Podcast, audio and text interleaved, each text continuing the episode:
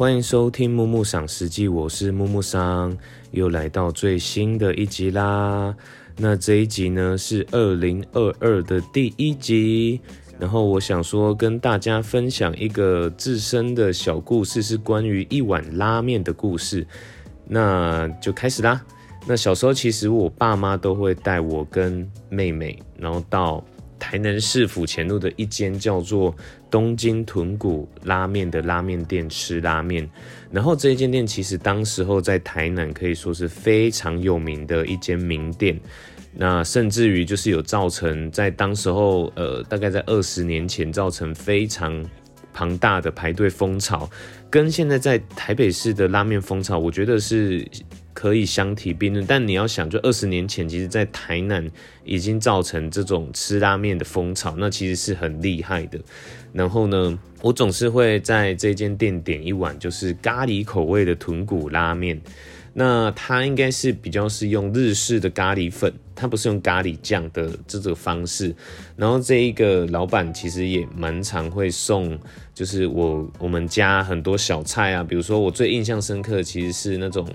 呃鳕鱼、鳕鱼或者是一些嗯泡菜类型的小菜。然后这。其实为什么想跟大家分享这一则故事，就是因为这一则这一个拉面其实是也是我小时候记忆中的美好味道。那这一个拉面它其实它的汤头没有像现在台湾其实非常流行那种哎猪骨熬的非常浓厚的这种汤头，反而它是比较类似清淡一点点的呃豚骨汤头这样子。那它仍旧是一碗我认为很。厉害、很传统的一个汤头的味道。然后，其实由于就是我爸妈在日本的时候，在日本读书的时候就跟老板结缘，然后这个老板后来就回到台南开拉面店。那小时候我们都会叫他阿尼基欧吉桑，那阿尼基就是大哥的意思，就是有点类似大哥叔叔的这种称号。然后就很怀念，然后我们总是会坐在吧台，看到他就是用那种日本非常典型的职人精神在那边甩面沥干，然后这个这一幕其实我真的是在我的脑海里留下非常深刻的印象。那随着就是时间的推移，然后我们各自也长大，那后来其实也非常少时间会留在台南，因为基本上都是往其他地方发展，然后。老板其实因为中风的关系，他也是回日本养老，然后可能后来就也因为比较老化，所以过世了。然后其实这间店后来经过好几次的更换，有到台南的河尾路、宜平路，然后基本上好像是经由他的徒弟接手。然后呢，其实那时候就是有一次，我想说很怀念这个味道，然后就跟爸爸一起去。我忘记是应该是宜平路的那一间店，然后去吃这一碗拉面。那当然进进去以后，其实蛮怀念的是这间店还是有用老板的人形立牌。那我就看到，其实哎，它虽然是 Q 版的，可是你会觉得很怀念。然后吃了第一口之后，我真的觉得很生气。然后它整个把整个汤头啦，或者是整个味道都变掉。然后当时候我是点了一碗。酱油口味的豚骨拉面，但我不知道是他用的是怎么样，我就觉得他那个汤头喝起来酸酸的，就非常的不好喝。然后我可以补充的是，当天其实过去吃的呃客人其实很少，然后。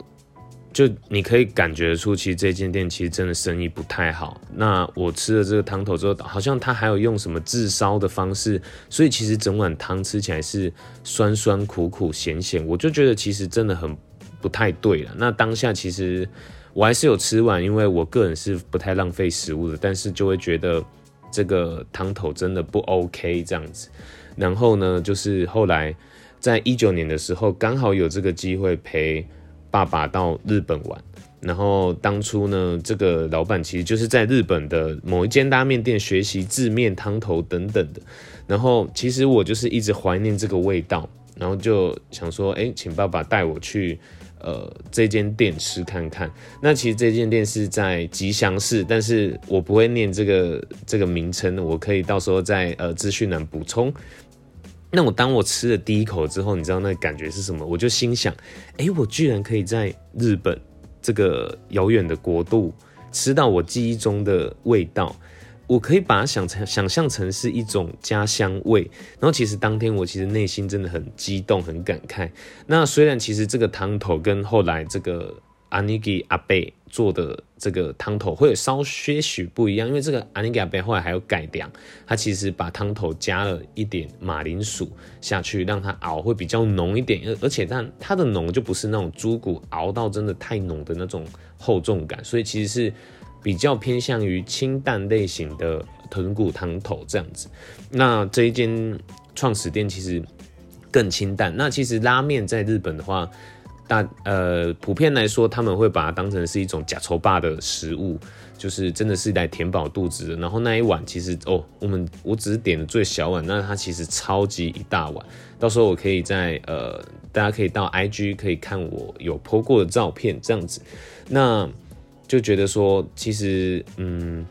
这这个机会真的很特别，怎么有可这个机会可以到就是呃国外去吃到这一个呃美好的味道嘞？对，然后其实呃。我个人其实，在拉面的选择上没有特别挑，但是我一定喜欢要吃的是卷面或者是粗面，因为我个人其实没有喜欢吃细面。可是我不知道为什么在台北，其实现在都蛮流行细面的。那我自己个人不太喜欢细面，因为其实就觉得细面的口感就是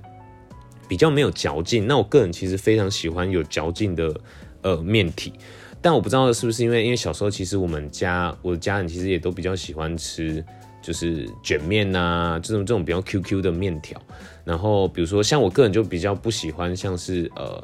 呃前几集好像有提到，就是有时候我们去吃羊肉卤或者是姜母鸭，其实都会配的那种面线，那种面线就是太软烂，其实我自己非常的不喜欢，或者是那种呃就白面线呢，其实就把它定义成白面线好，对，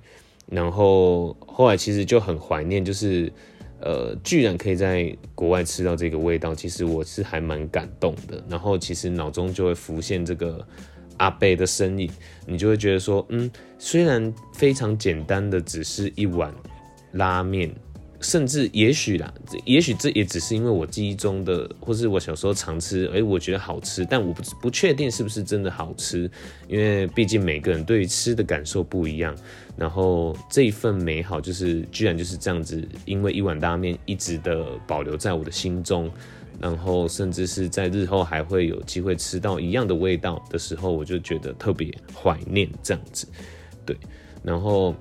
其实，在台北市的话。我有一间店其实蛮喜欢的，它就是它其实就是也有三种面条可以挑选，它是在台北东区附近，好像是呃忠孝复兴，就是那个什么喝茶楼，就是饮料店附近的一个巷子里面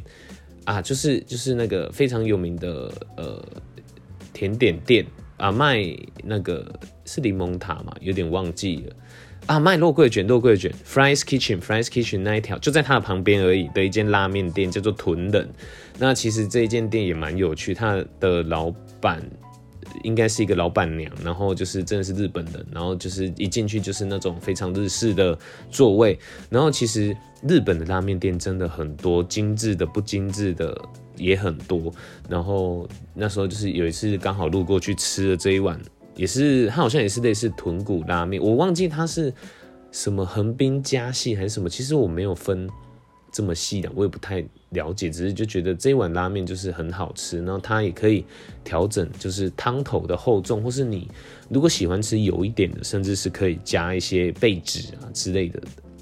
料，然后那一间的炸鸡也是很好吃，就是真的非常纯正的日式炸鸡。后来因为我太爱吃日式炸鸡，其实在疫情的期间，我还自己去学一下怎么炸这个炸鸡。其实不难，但是其实日本的元素就是炸鸡一定要有姜姜味去腌，哎，真的就是加下去就是跟真的跟店面一样的这种呃炸鸡的口感，就还蛮特别的。对，然后再来，其实我个人还蛮喜欢吃鱼介系的拉面。那鱼介系其实就是比较像是它有用，应该说煮干，就是它有用小鱼干跟汤头下去煮。就我有一点喜欢那个鱼的味道啦，所以特别喜欢。然后其实，在那个呃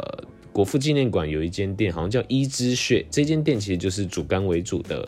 拉面。那其实有一次我去吃过，就觉得还真的是蛮好吃的。因为我记得小时候就是因为家里是因为有日式文化的影响，其实非常常有机会吃到日式相关的料理。那刚好就是对这些汤头就还蛮印象深刻的。但是其实我个人没有很常吃就是汤类的食物了，就觉得好热，或者是会有味道粘在身上。然后第三间我会觉得特别想推荐的，它是那个中山区的鬼金棒。那之所以为什么会推荐，是因为它是那种椒麻汤底。我好像前几集有讲过，不过没关系，现在再补充一下，它是那种花椒汤底。那其实我个人呃不太会说非常吃辣，就是中等。但是我其实非常喜欢花椒的味道，我就觉得这个味道。比如说像小菜，有时候会有一些花椒味，这真的是会让我口水直流哎。然后